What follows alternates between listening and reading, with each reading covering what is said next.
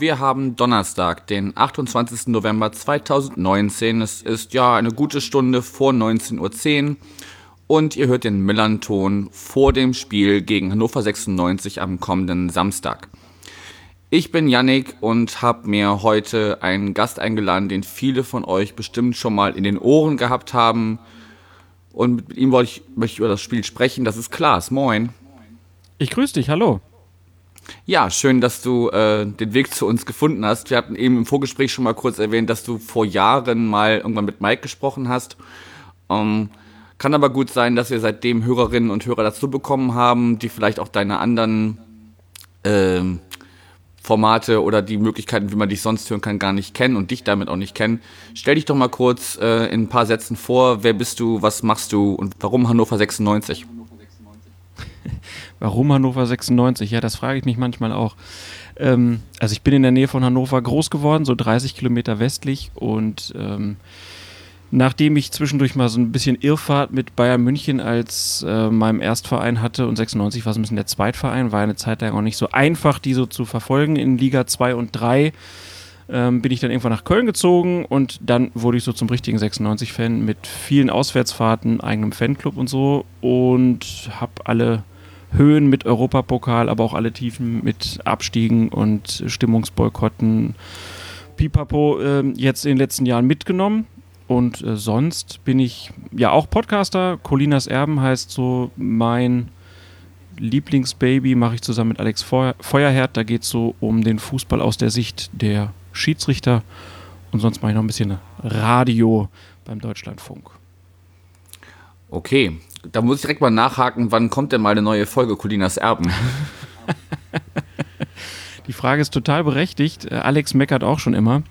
Es ist leider so, dass äh, ich habe jetzt noch mal ein bisschen umgeschult, bin jetzt noch mal an die Schule gegangen, bin gerade im Referendariat und äh, das ist doch ein bisschen aufwendiger, als ich mir das am Anfang vielleicht selber eingestehen wollte. Dazu kommt noch, dass wenn ich dann mal Zeit habe, ist Alex auf Vortragsreise. Aber wir sind ähm, guten Mutes und festen Willen, dass wir das dieses Jahr noch hinkriegen, noch eine neue Folge aufzuzeichnen.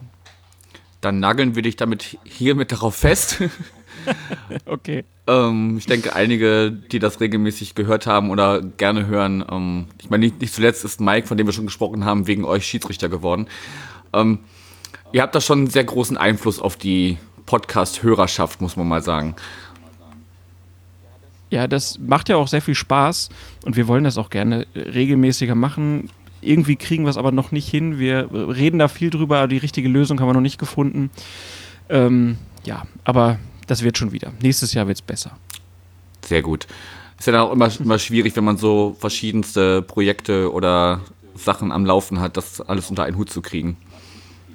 Ja, das Problem bei Colinas Erben ist tatsächlich auch, dass es braucht immer eine gewisse Vorbereitung auch. Also man kann nicht einfach in eine Sendung gehen und wir reden jetzt mal über Schiedsrichter, sondern also Alex macht immer sehr viel Vorarbeit, aber damit ich in der Sendung auch weiß, worüber wir reden, muss ich mir einfach auch viel Zeug angucken. Dann reden wir meistens dann noch immer ziemlich lange, gerade wenn man eine lange Pause gemacht hat und ähm, dann dauert es einfach auch und es soll ja auch ordentlich sein. Aber wie gesagt, also äh, es ist eventuell nächste Woche, aber spätestens übernächste Woche kriegen wir es hin. Okay. Gut, aber um Colinas Erben soll es heute gar nicht gehen, sondern um äh, ja, den Verein, um, von dem du gar nicht genau weißt, warum und wieso, weshalb du da jetzt immer noch äh, ihm anhängst.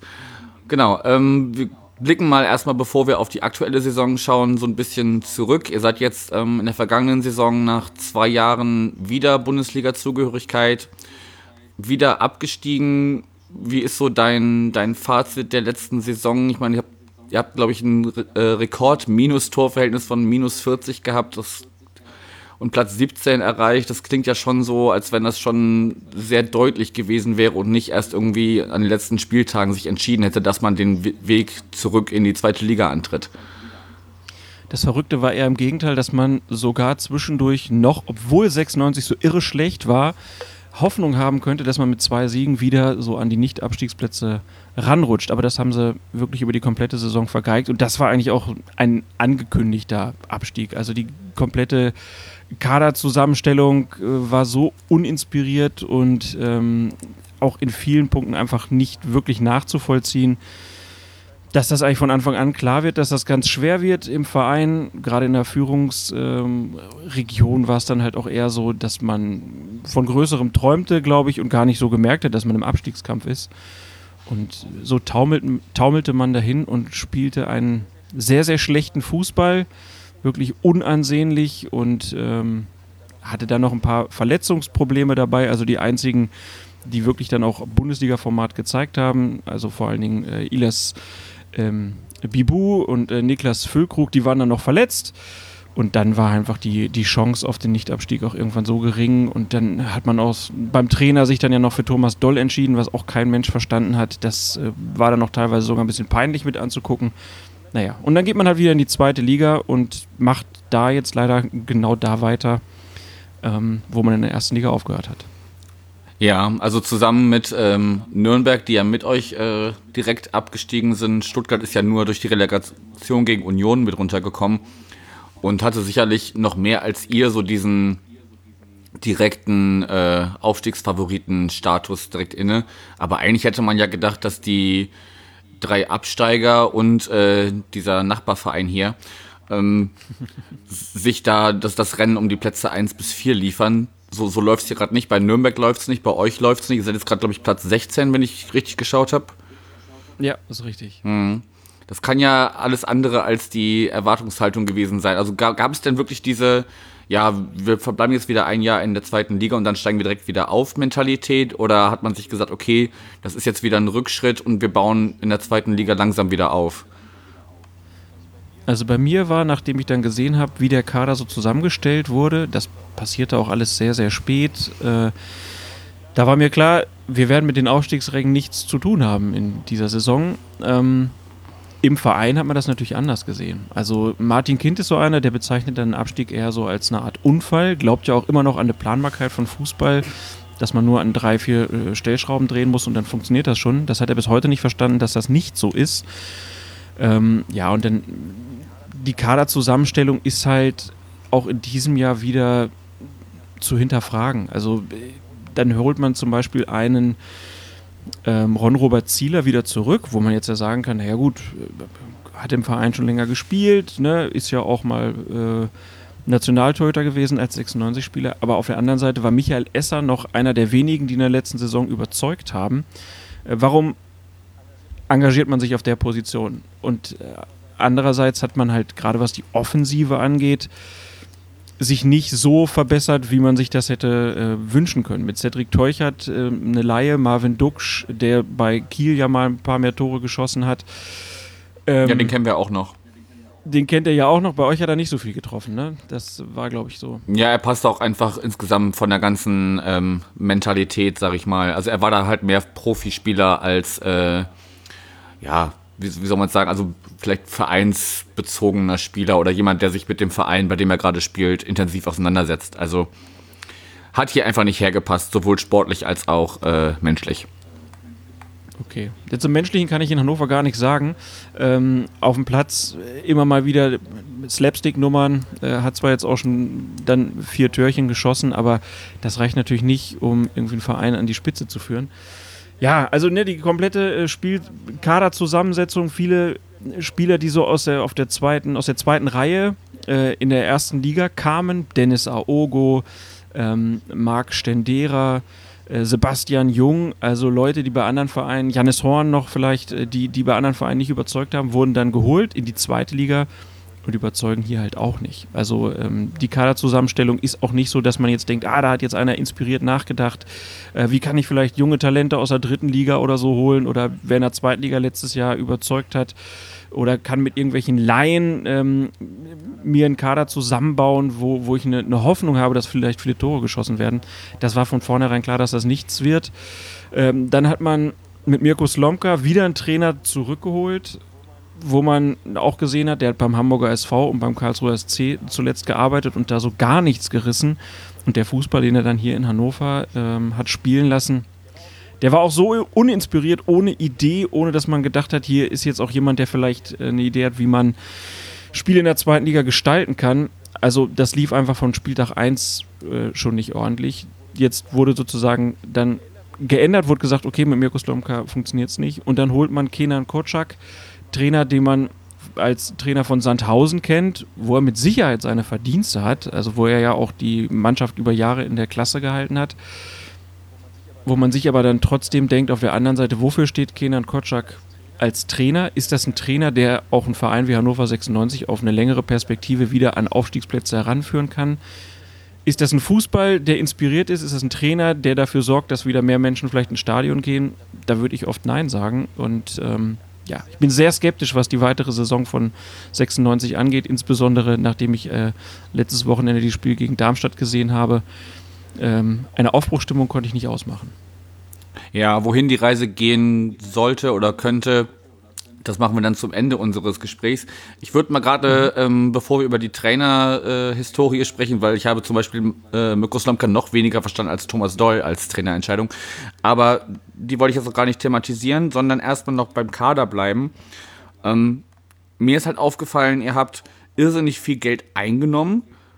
Also laut transfermarkt.de berufe ich mich jetzt äh, für Bebu, den du schon erwähnt hast, habt ihr 8,5 Millionen von Haftenheim bekommen.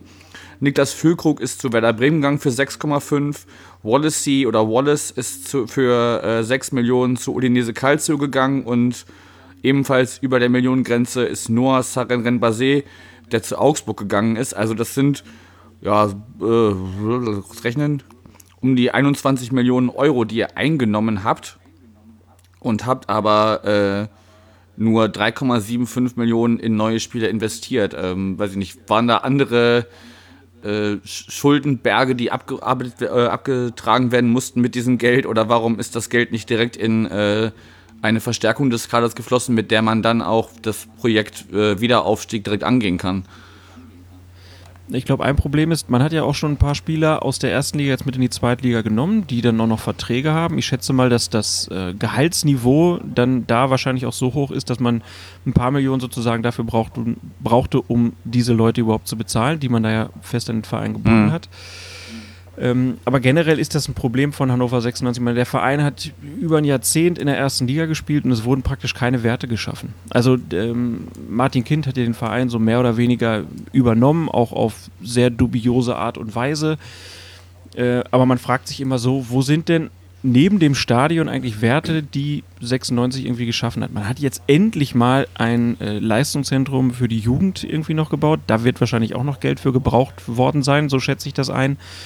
Ähm, aber generell hat Hannover es über die Jahre einfach verpasst, auch ja, einen Kader aufzubauen, wo du halt nicht nur, wenn du absteigst, ein paar Leute verkaufen kannst für ein paar Millionen, sondern dass man halt vielleicht auch als Erstligist dann mal so einen Transfer hat, der vielleicht in eine Region von irgendwie 10, 15 Millionen geht, um dann den Kader wieder zu verstärken mit mehreren Leuten, die ja, die die Möglichkeit bieten, dass sie sich dann entwickeln können in dem Verein. Sondern es war eigentlich immer so, dass man so ein Downgrading im, im Kader hatte. Und äh, so scheint es auch mit den Geldern zu sein. Also ich bin mir auch nicht ganz klar, wo dieses Geld hingeflossen ist. Ähm, das ist leider sehr undurchsichtig bei Hannover 96, was da auch die, die Planung durch die Funktionäre angeht. Mhm. Ja, wie so vieles wahrscheinlich, was gerade nicht so ganz durchschaubar ist, warum da wer was genau gemacht hat. Ja, und Geld geht natürlich auch immer darauf, dafür drauf, wenn man dann mal wieder einen Trainer bezahlen muss, der halt äh, frühzeitig gehen muss oder äh, Manager, der frühzeitig gehen muss, das sind ja auch immer Gelder, die dann schnell gebunden sind, wo gerade in der zweiten Liga, wo der Etat natürlich auch nicht mehr so hoch ist durch die Sponsoren, ähm, das fehlt dann halt einfach, ne? Wird dann einfach, einfach durch die Tür geworfen. Das ist halt immer sehr ärgerlich. Ja, das kennen wir hier von unserem Nachbarverein eigentlich nur, ähm, dem anderen HSV. Ähm, ja, es hat die Frage, ob sie da vielleicht so ein kleines äh, Sparpolster angelegt haben durch, durch, durch, die Transfers, dass sie dann sagen, okay, wenn wir jetzt äh, in dieser Saison noch zwei, drei Trainer, Trainer entlassen müssen, dann äh, ist das Geld irgendwo angelegt, womit wir die dann ausbezahlen können sozusagen. Ja, ich habe es nicht so richtig verstanden. Es kann natürlich auch sein, dass man sagt, okay, wir machen jetzt hier eine, eine Durchgangssaison. Ähm, die ersten beiden Plätze sind wahrscheinlich mit dem HSV und Stuttgart belegt und wir greifen nächste Saison wieder an. Wenn das so wirklich so geplant ist, dann ist das natürlich eine sehr gefährliche ähm, Herangehensweise, weil man hat ja viele Beispiele gesehen, wo, Leu wo Vereine in die zweite Liga gegangen sind und dann auch schnell sich in unteren Regionen wiedergefunden haben und, und dann ist es auch schwierig, überhaupt irgendwelche Spieler zu finden, die dann sagen, ja, mit 96 kann ich aufsteigen. Also ist, ich bin da sehr skeptisch, was das angeht, was 96 sportliche Führung angeht. Meine, ja, du wolltest ja über die Führungsleute noch später sprechen, aber ähm, irgendwie hängt es nicht nur an den Spielern, die da sind, sondern es hängt halt viel an denen, die diesen Kader geplant haben. Genau, dann gehen wir mal den nächsten Schritt aus dem Kader raus, quasi auf die nächste äh, entscheidende Position, nämlich den Trainer, den du schon angesprochen hast. Kenan Kocak ist vor ziemlich genau zwei Wochen gekommen. Äh, hat äh, Mirko Slomka abgelöst, hast du schon gesagt. Ähm, was hast du bisher für ihn, von, von ihm für einen Eindruck? Ich, ich, fand seine Historie ganz interessant. Er hat nämlich äh, zwischendurch, also er war äh, Spieler bei Türkspor Mannheim zu, zuletzt äh, als aktiver äh, Spieler, war zwischendurch da auch in der Trainerposition, hat dann wieder ein bisschen gespielt und ist dann zu äh, Waldhof Mannheim gegangen und dann, äh, wie du schon gesagt hast, bei Sandhausen seine weitere Trainerkarriere fortzusetzen. Ähm, ist ja auch noch ziemlich jung mit 36 ähm, was hast du bisher von ihm für einen Eindruck? Kann der da bei euch was bewegen oder ist das mehr so ein, ja, erstmal Verwalten von dem, was, was da ist und irgendwie versuchen, da das Bestmögliche rauszuziehen?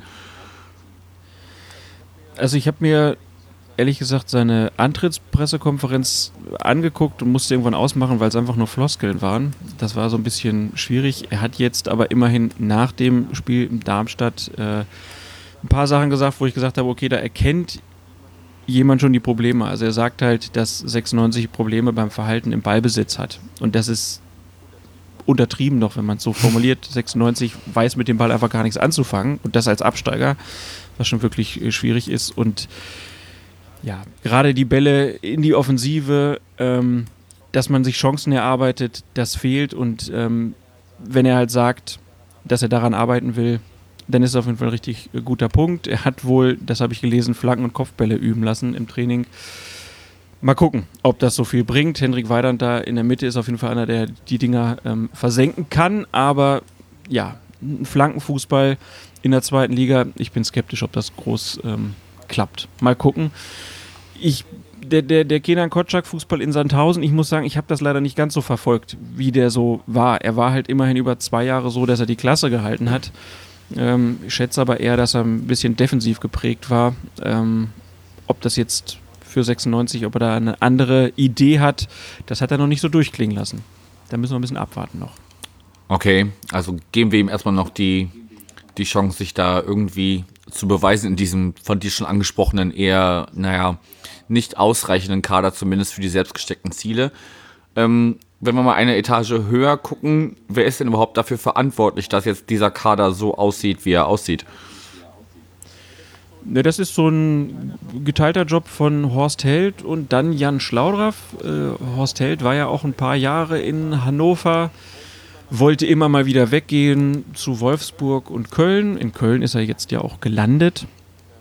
Ähm, der hat schon diesen Kader zur letzten Saison verbrochen und ähm, ist jetzt auch in dieser Saison dann zu Teilen noch verantwortlich gewesen. Jan Schlaudraff war eigentlich jemand, der gesagt hat, er wäre gerne in eine Art Assistentenrolle gekommen.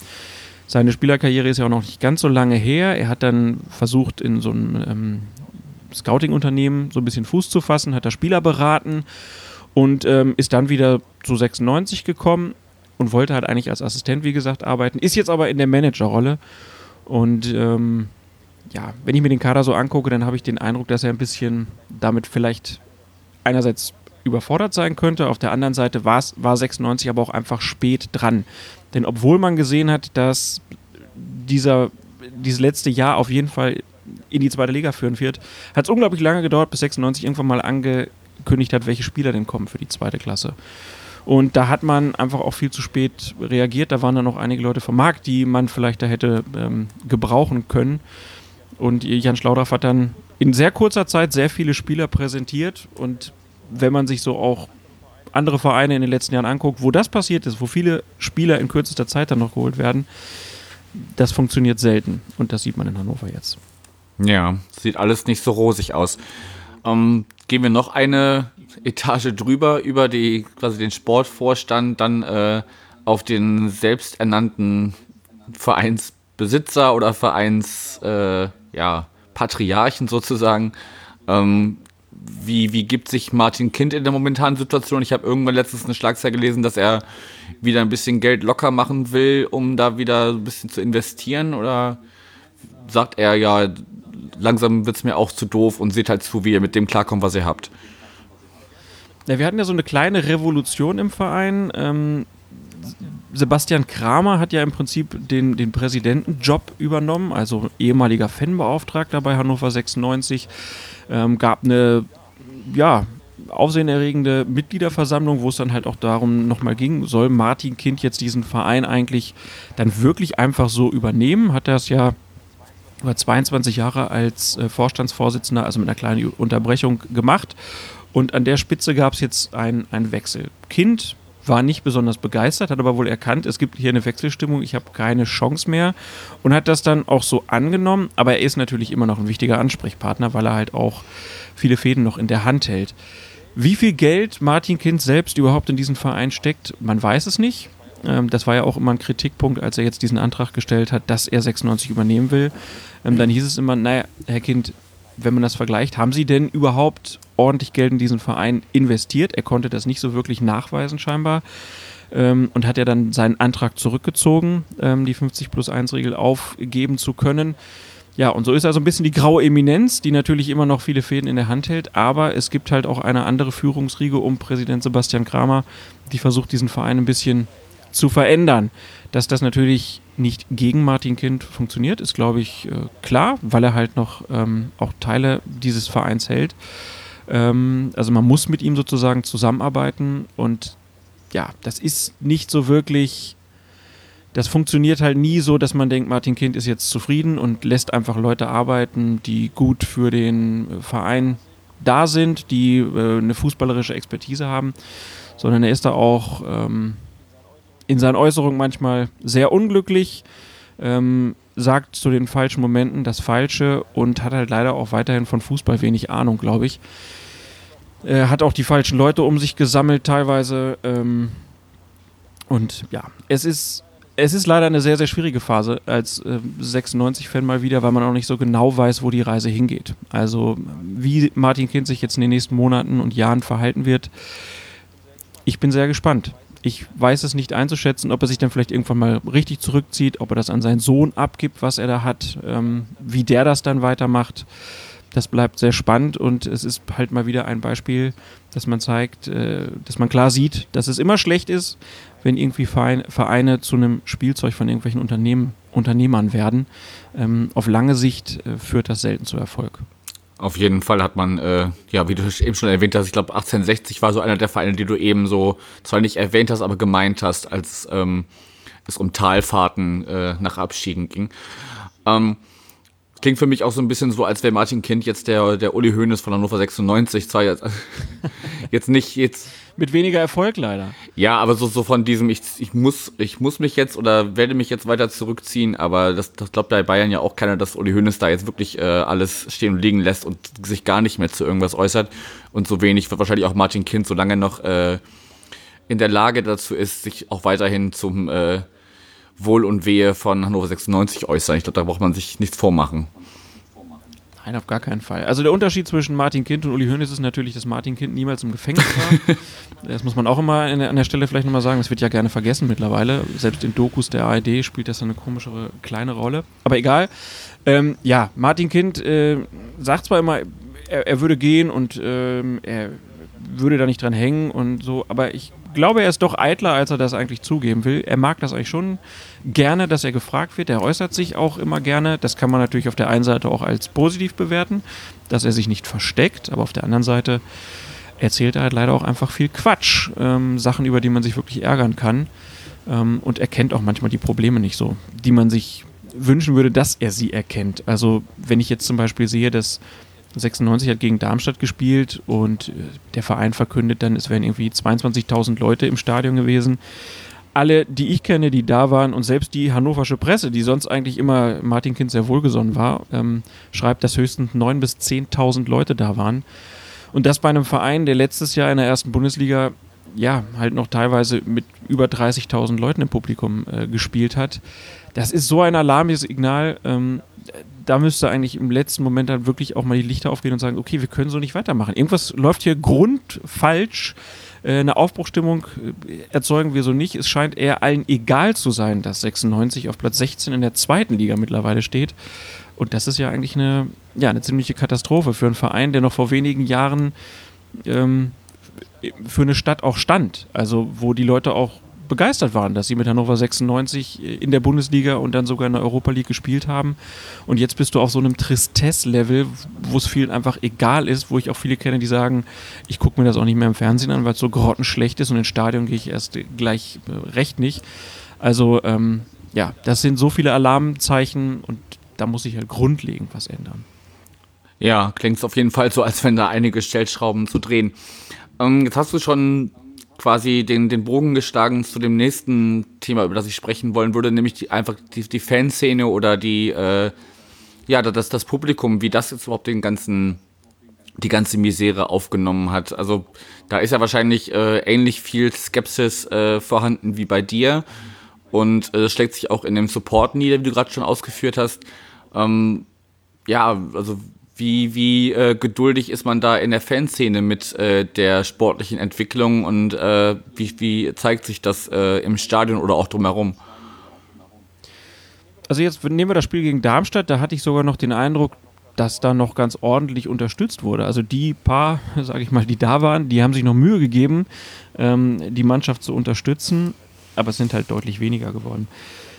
Was man immer eigentlich erzählen muss, ist, dass Martin Kind es geschafft hat, innerhalb der Fanszene von Hannover 96 das Beste zu zerstören, was die Fanszene geschaffen hat. Und das war die Rote Kurve. Das war ein Fan-Dachverband, der sich um ganz viel gekümmert hat, der ähm, Auswärtsfahrten mitorganisiert hat, der als Kommunikator zum Verein galt, der auch innerhalb der Fanszene dafür gesorgt hat, dass es keine rechten Umtriebe zum Beispiel gibt, äh, der auch, wenn es Gewalttätigkeiten gab oder ähm, Probleme, welcher Natur auch immer, immer versucht hat, das Gespräch zu suchen, der immer versucht hat, dialogisch zu arbeiten ähm, und versucht hat, nicht mit Gewalt irgendwelche Sachen äh, zu organisieren, sondern wirklich versucht hat, das Beste für den Verein und für die Fans rauszusuchen. Und da hat Martin Kind irgendwann gesagt, wir haben hier ein Pyro-Problem und wenn wir das weiter haben, dann werde ich die Leute, die im Vorstand der Roten Kurve sind, ähm, dafür belangen. Da kann man jetzt natürlich sagen, nee, das ist ja Quatsch, wie soll er das machen? Aber die Leute, die da im Vorstand waren, haben natürlich gesagt, nee, das gebe ich mir nicht. Stell dir vor, ne, hast du eine DFB-Strafe, mehrere tausend Euro und auf einmal kriegst du eine Rechnung von Hannover 96, weil du dafür verantwortlich sein sollst. Und dann wurde dieser Rote Kurve-Verband irgendwann abgewickelt, weil sich da auch keiner mehr gefunden hat, der sich da engagieren wollte.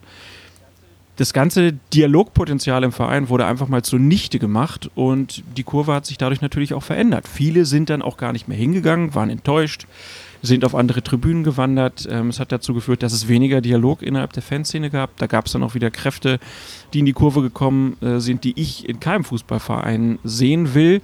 Ich will jetzt nicht sagen, dass 96 ein großes ähm, rechten Problem hat, äh, wo man jetzt schon sagen müsste, dass die die Kurve übernommen haben. Aber es gibt so Anlässe, wo ich schon mit Sorge hingucke. Also wo dann Leute sind, wo ich denke, was wollen die auf einmal wieder hier? Die habe ich schon lange nicht mehr hier gesehen. Die versuchen sich da wieder breit zu machen. Und das ist ja immer eine Gefahr, die wir in der heutigen Gesellschaft haben, dass solche Leute dann auf kurz und lang da wieder irgendwo Einfluss haben. Und das hat Martin Kind maßgeblich be be befördert, dass es da halt ja auch innerhalb der Fanszene, dann gab es ja lange Stimmungsboykotte auch, ne? weil es kein, keine Basis mehr gab, mit äh, Martin Kind und anderen Funktionären zu reden. Das hat dem Verein auch auf lange Sicht geschadet. Dann sind deswegen auch wieder Leute nicht mehr gekommen, weil sie einfach keine Lust mehr hatten, in ein Stadion zu gehen, was immer still ist, ist ja auch klar.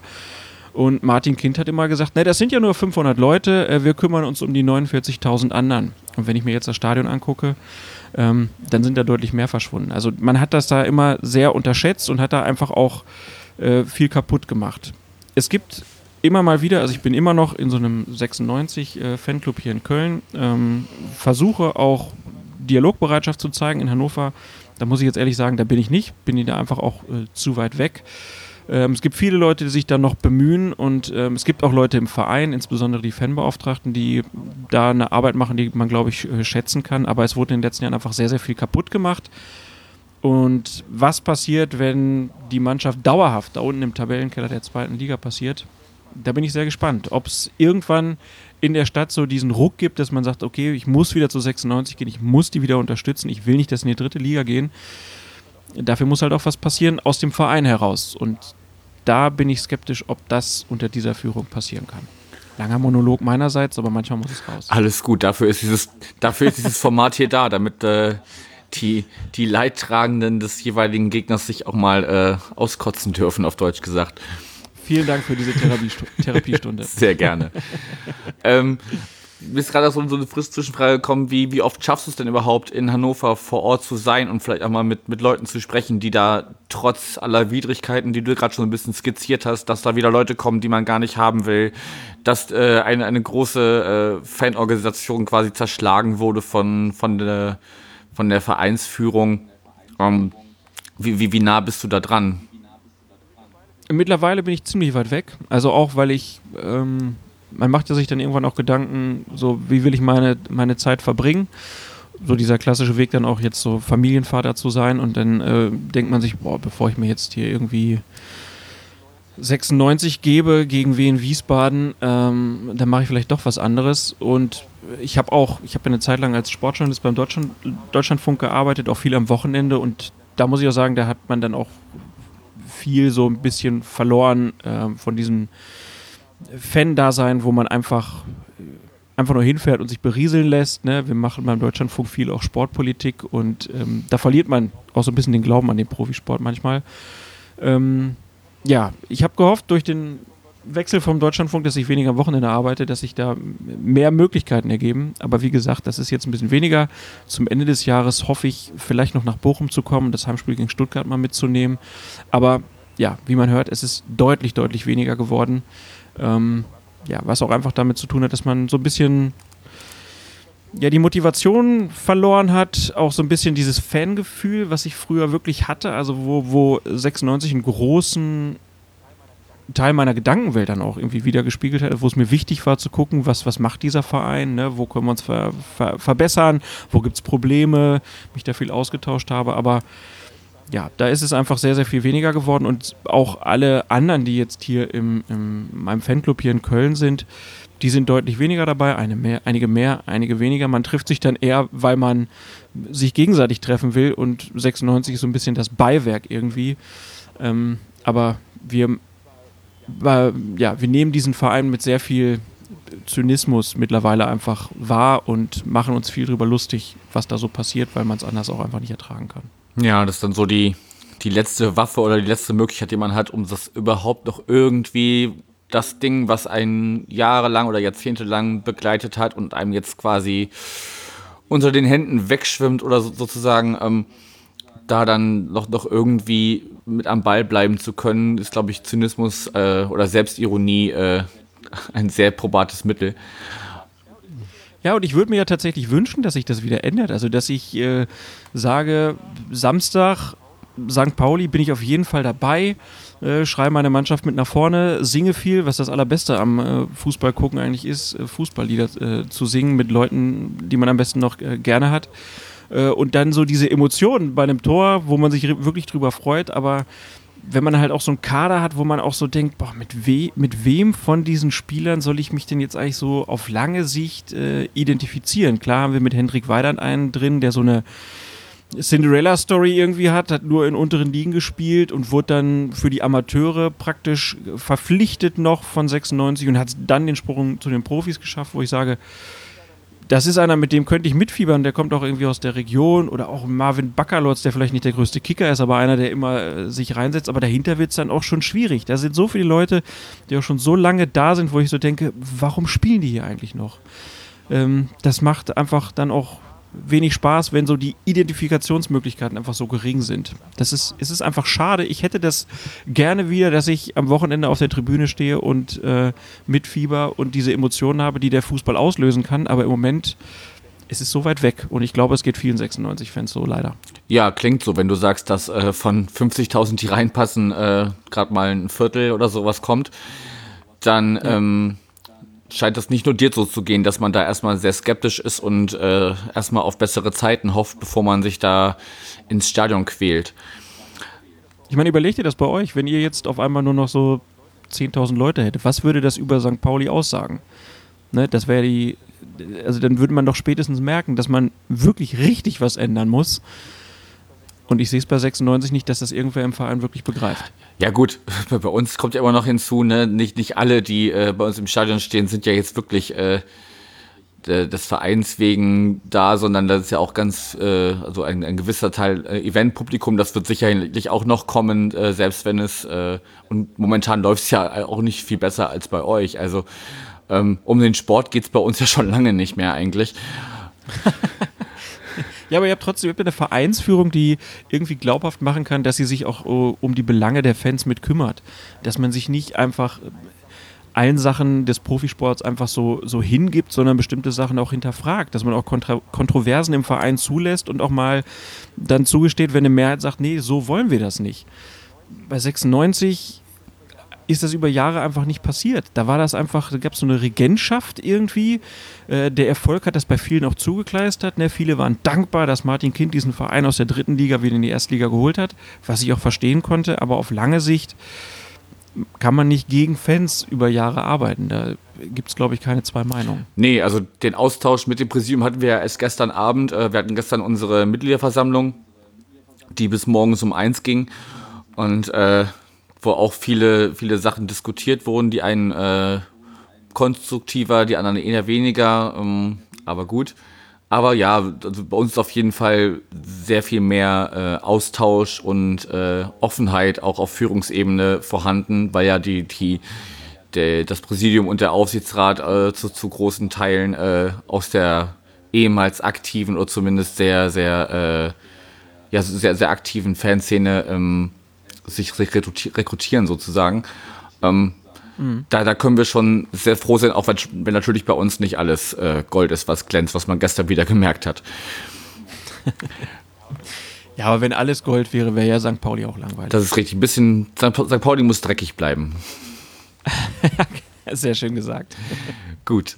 Dann äh, schwenken wir doch wirklich mal langsam über. Wenn wir jetzt schon über unsere beiden Vereine sprechen, dann holen wir meinen einfach mit ins Boot und sprechen über Samstag. Ähm, wir können schon ankündigen, du hast es gerade schon so ein bisschen äh, auf die Frage hin gesagt, wie oft du es überhaupt noch hinschaffst. Du wirst Samstag nicht da sein. Ich spreche nächste Woche über das Spiel mit Sascha. Bin da mal gespannt, was er für eine Sicht hat. Vielleicht hat er noch so ein paar äh, Stimmen aus dem, aus den Leuten, die, oder von den Leuten, die sich immer noch hinwagen oder immer noch den Weg auf sich nehmen. Ähm, aber was erwartest du dir denn von Samstag? Oh. Da seufzt er erstmal. Was erwarte ich mir? Also, St. Pauli hatte jetzt auch nicht so die glamouröseste Saison bisher gespielt. Ähm, ich, also, spielerisch erwarte ich mir relativ niederes Niveau irgendwie. Ich hoffe so ein bisschen drauf, dass man so ein wirklich dreckiges Kampfspiel erlebt, äh, wo sich beide Mannschaften auch für nichts zu schade sind und äh, vielleicht beide Mannschaften dann auch zeigen, dass sie wirklich gewinnen wollen, dass bei 96, dass man jetzt noch eine Woche mehr hat unter dem neuen Trainer, vielleicht auch der Letzte gemerkt hat, okay, wir müssen einfach über 90 Minuten Gas geben, äh, um überhaupt in dieser Liga bestehen zu können. Und wir können nicht glauben, dass wir noch der große Aufstiegsaspirant sind. Ähm, ja, also ein schönes Spiel wird es, glaube ich, nicht. Äh, ich hoffe aber trotzdem, dass 96 vielleicht irgendwie einen Punkt entführen kann. Okay, also auch da stapelst du tief. Ähm, ich kann mir sogar, äh, wenn ich jetzt das selber einschätzen müsste, kann ich mir sogar vorstellen, dass wir das irgendwie ganz knapp für uns entscheiden, weil, ähm, ja, ich habe zwar jetzt nicht so viel von 96 verfolgt, aber das sah jetzt auch nicht aus, als wenn ihr uns da groß äh, in Bedrängnis bringen könntet. Also Angst vor 96 muss man nicht haben. Das äh, ist, glaube ich, auch kein Geheimnis. Also, gerade wenn ich jetzt auch sehe, dass man gegen die Wertung des letzten Spiels dann noch Einspruch ähm, einlegt. Da gab es ja dieses Tor, wo der Ball vom äh, Rücken des Schiedsrichters ähm, dann zu Stendera kam, der den Ball dann ins Tor gehauen hat und dann hat der Schiedsrichter dann hinterher per Videobeweis gemerkt, oh, ich wurde da ja getroffen und dann hat er das Tor gegeben. Ähm, dagegen hat jetzt der, äh, hat 96 jetzt Einspruch eingelegt. Ich habe wenig Ahnung, wie erfolgsversprechend das ist, aber es zeigt natürlich auch, in welcher Lage äh, der Club irgendwie ist, äh, dass man auf solche Mittel jetzt zurückgreifen muss. War ja dann noch irgendwie so Slapstick generell. Stendera kommt in der 84., in der 87. schießt er das Tor. Dann wird es aberkannt, er kriegt Gelb wegen Meckern und schießt dann, oder tritt drei Minuten später noch die Eckfahne um und bekommt Gelb-Rot. Also es war ja wirklich ähm, die, die Saison von 96 in äh, fünf Minuten irgendwie.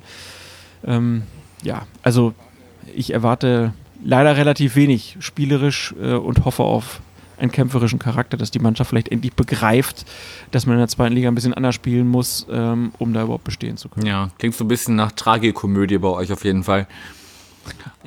ähm, das, das, Problem ist ja einfach, dass ich bei uns halt auch, ne, das sind ja auch mehrere Baustellen. Klar, wir haben äh, einen großen Kader, aber davon ist auch die Hälfte verletzt.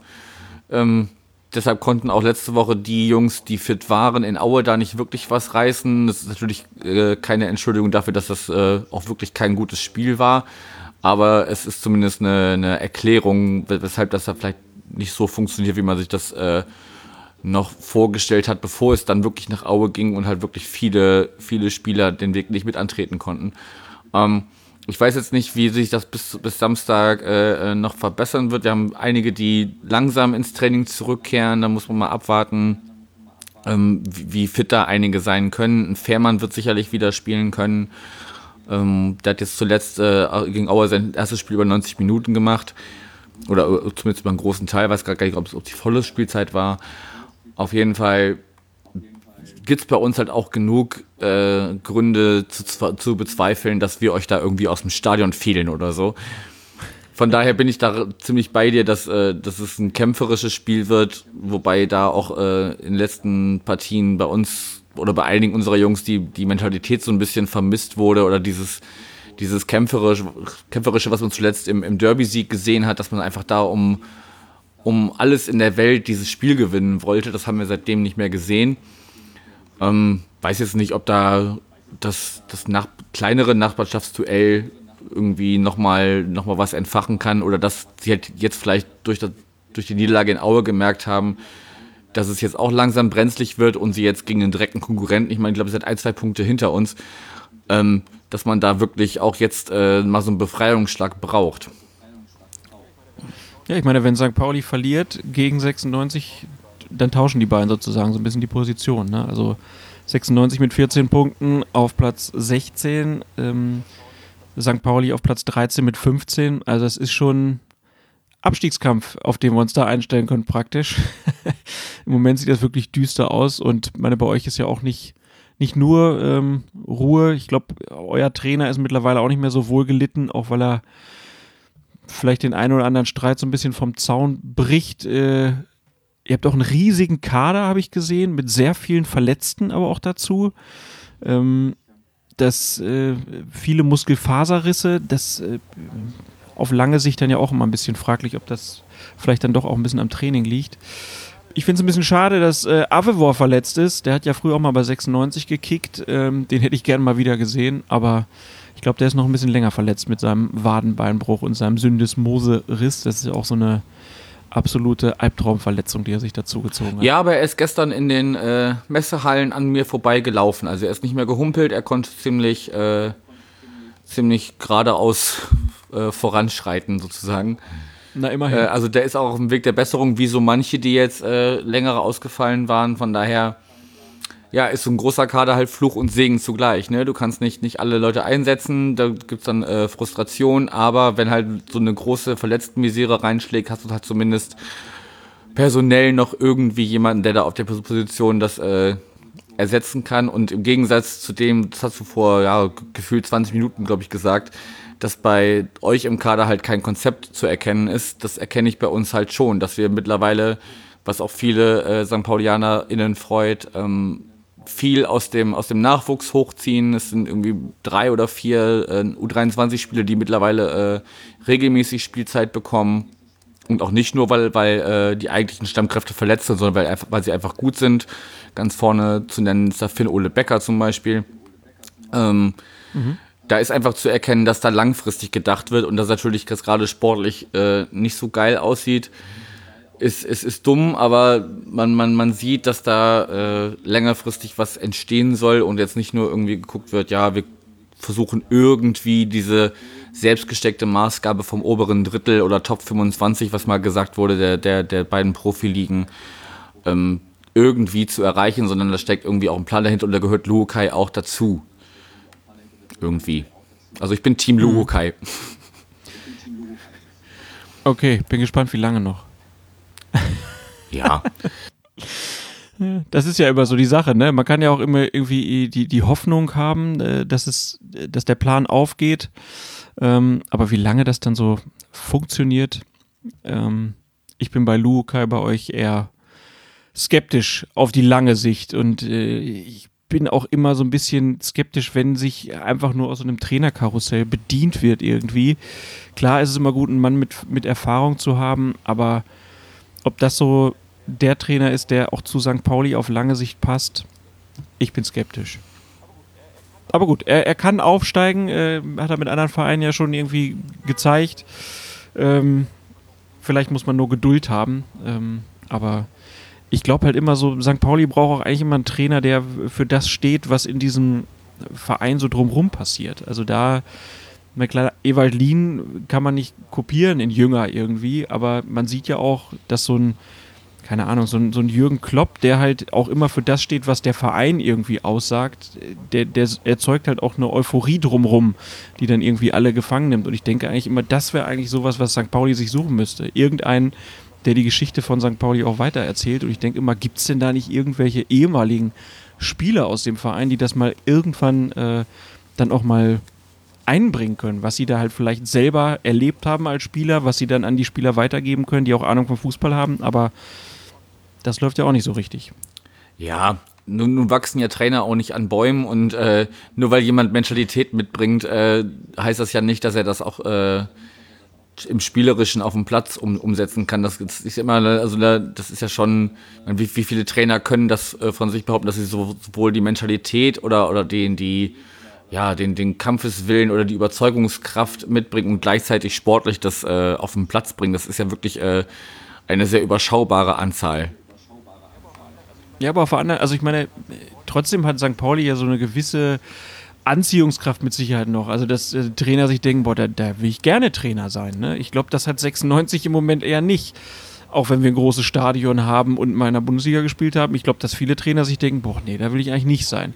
St. Pauli erzählt ja immer noch eine Geschichte drumherum, die du gut verkaufen kannst. Ich meine, das hat Union Berlin letztes Jahr gemacht. Die haben sich einen, einen Trainer, der sehr erfolgreich in der ersten Liga in der Schweiz war, geholt, der zum Verein passte und die haben diese Geschichte zusammen erzählt, die dann auch zum Aufstieg geführt hat. Also, ähm, da muss man halt nur auch als Verein dann die richtigen Leute haben, die das richtige Personal suchen. Muss kein ehemaliger St. Pauli-Spieler sein, ist mir auch klar. Aber ich, da frage ich mich halt manchmal so, warum, warum funktioniert das in solchen Vereinen nicht besser, ähm, dass man dann auch über Jugendmannschaften und zweite Mannschaften dann irgendwie Leute zu Trainern heranbildet, die dann irgendwann in diese Position im Profikader ähm, heranwirken und da dann auch äh, eine ordentliche Rolle spielen können. Schafft 96 auch nicht, ne? Also scheint nicht so ganz einfach zu sein, aber vielleicht wird da auch zu wenig der Fokus drauf gelegt. Ja. Aber wir schweifen ab. Ich wollte gerade sagen, wir haben auch schon die, die, die äh, Zeitmarke, die ich uns so ein bisschen gesetzt hatte, äh, sehr deutlich angekratzt und um nicht zu sagen überschritten. Macht aber nichts.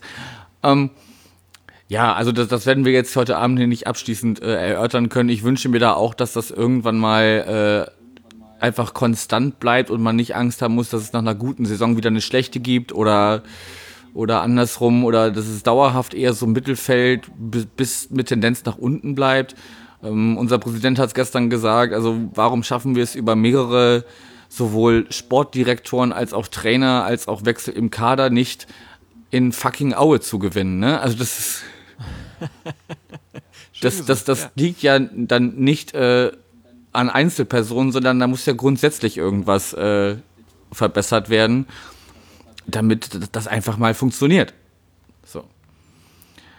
Aber gut, viel, vieles muss sich ändern, deshalb äh, kleiner Spoiler, äh, wenn wir uns jetzt gleich hier verabschiedet haben, hören wir noch ein sehr schönes Outro, was zu unserer zur, zur Situation unserer beider Vereine irgendwie momentan ein bisschen passt, finde ich. Und äh, ja, dann würde ich dir, dich einfach bitten, hast du noch ein paar letzte Worte, möchtest du noch irgendwas loswerden oder haben wir alles besprochen und die Therapiestunde ist für heute beendet? Nee, die Therapiestunde war sehr erfolgreich, war sehr nett. Er hat mich sehr gefreut, hat mich auch in meinen ähm, trüben Gedanken ein bisschen noch weiter runtergezogen. Nein, ähm, Nein, über 96 sprechen ist äh, nicht, äh, nicht ganz einfach. Äh, viele, es gibt immer so Phasen, wo dann die Leute erstmal lachen, äh, ne, haha, du bist 96-Fan und irgendwann kriegt man nur noch so müdes Schulterklopfen, ähm, wo man so denkt, oh Gott, das will ich jetzt eigentlich auch nicht. Und wenn das dann noch vielleicht von FC-Fans kommt, denen es ja auch schlecht geht hier äh, in der Gegend, dann wird es richtig schlimm. Aber egal, da müssen wir alle durch. Ähm, hat mich auf jeden Fall sehr gefreut. Ich grüße ähm, auch die ganze Millanton-Crew und ich hoffe, ihr, ihr sprecht mal über das, was ich da über die Trainer gesagt habe, in einer der nächsten Episoden. Ähm, was denn St. Pauli eigentlich für einen Trainer braucht. Das würde mich mal interessieren, was die Runde da sagt. Ähm, insbesondere der Mike, der eigentlich gar keine Ahnung von äh, Mode und Fußball hat, aber er kann es ja mal versuchen. Okay. Geben wir hier mal als, als Auftrag in die Monatssendung. Ähm, ich glaube, es gibt sogar noch eine vor dem Ende des Jahres, da geht es äh, aber vornehmlich ums äh, Roller Derby. Das ist ja auch eine unserer vielen Abteilungen. Und äh, aber vielleicht finden sie auch Zeit zwischendurch, um diesen Fußball zu reden, von dem alle so begeistert sind. Oder auch nicht. Gut, Klaas, ich danke dir für deine Zeit. Es ist äh, eine der längeren Folgen geworden, die ich äh, in meiner bisherigen Laufbahn hier so aufgenommen habe, aber hat mich auch sehr gefreut. Und wie gesagt, äh, zu nach dem Spiel rede ich dann mit Sascha, weil der vor Ort sein wird. Aber dir, wie gesagt, vielen Dank und noch einen schönen Abend. Ja, dir auch. Danke auch. Mach's Bis gut. Dann. Ciao.